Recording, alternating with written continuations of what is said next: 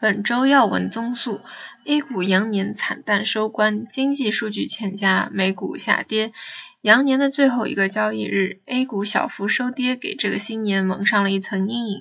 猴年是否会带来转机，成为投资者心中的一大疑问。国际方面，原油价格或将触底。减产风声四起，引市场关注。经济数据欠佳，本周美股承压下跌，个股财报频出，领英股价大幅跳水，谷歌市值力压苹果重返第一。二零一六年美国总统大选枪声打响，希拉里以微弱优势领先桑德斯，赢得民主党党内第一战，共和党人特朗普落败于克鲁兹。